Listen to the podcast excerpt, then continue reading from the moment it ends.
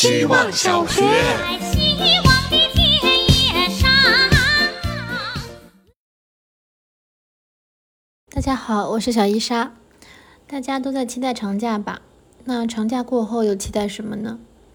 我发现自己生活里值得期待的事情越来越少。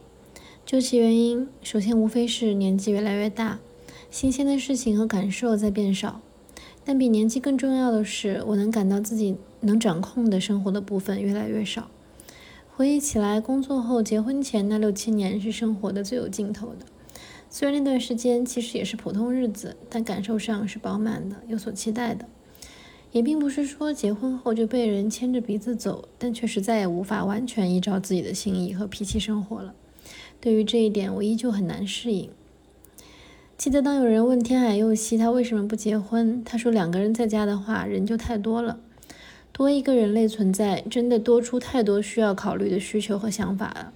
在这一点上，小狗又赢了。希望小学。大家好，我是小弟文。人类正走向复制和乏味，机器却走向丰富和有趣。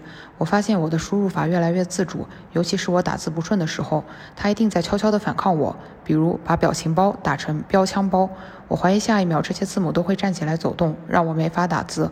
我聊天页面里的每一句打错了，都是对这种反抗的压迫。我要试图纠正它，让它服从于我，顺便感谢撤回这项伟大的功能，让我更有驾驭键盘的优越感。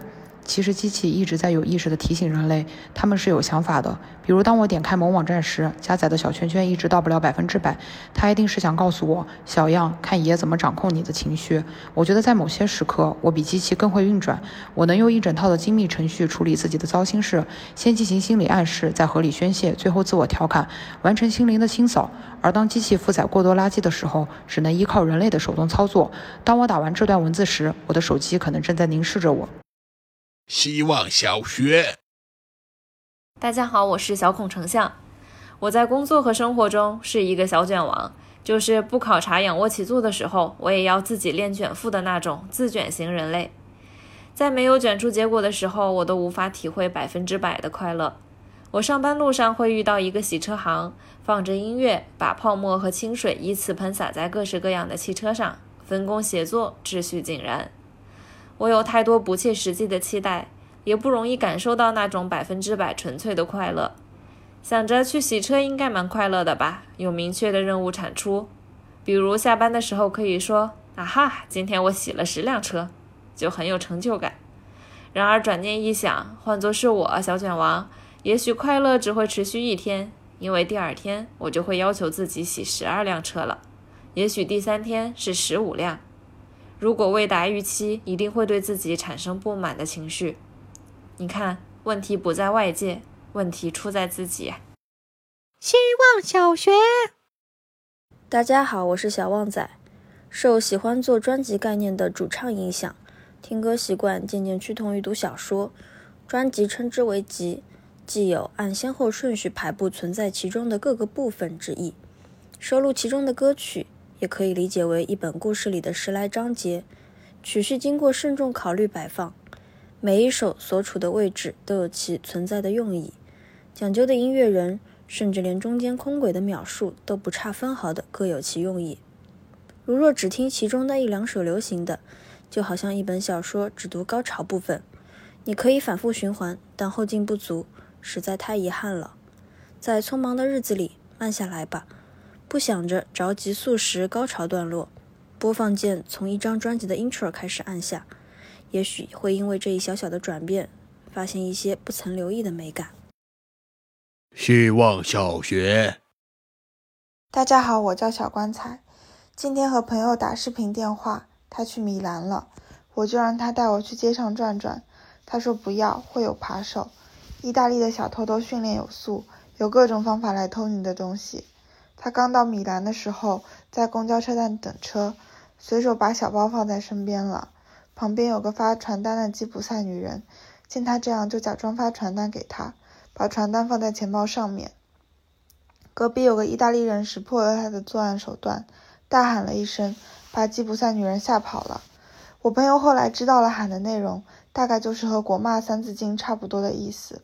恭喜他学到了第一句意大利脏话。来自一个好的经历。希望小学。大家好，我是小公主。今天和一位创业人士聊天，我说我想去外企，他说别特定的找行业，找一个自己认知里认可的方向就行，找一个标准，找一个角度。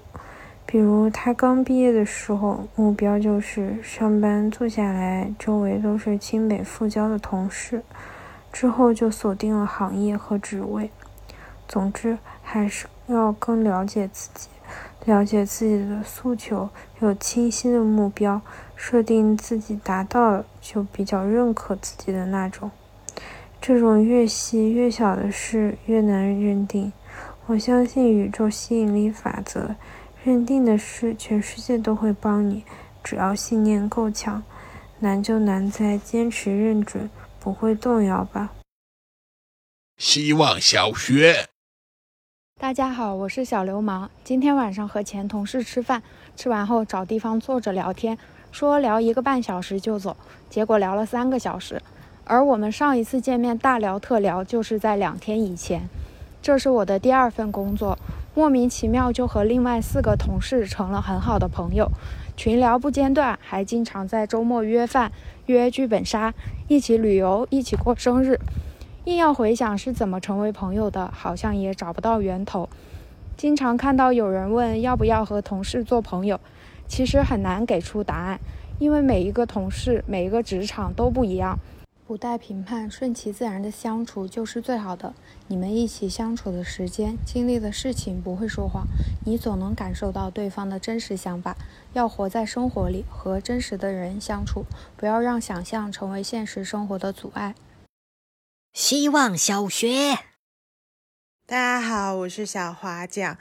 每次上扶梯的时候，大家都会紧握自己的手机，生怕手机像时间一样握不住，掉落未知的缝隙里。以前我也会这样，但有一天想法突然袭击了我：裤子的口袋不是用来装裤的，而是用来装手机、钥匙、耳机的呀！把手机放进裤子口袋后，解放的不只是双手，还有随时想要接收。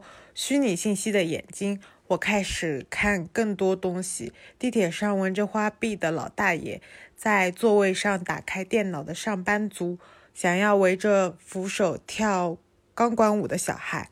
地铁上的人更像是鲜活的生活剧场。我虽然没有看过《不眠之夜》，但放下手机之后，我就拿到了生活这张沉浸式戏剧的门票。欢迎大家也来试试这个可以把手机放裤子的常识。希望小学，大家好，我是小宋，一直是坚定不移的认同以小见大的，包括小 team 的小。但慢慢的，越来越觉得这个结论是有极限条件的，好像超出范围它就不灵了。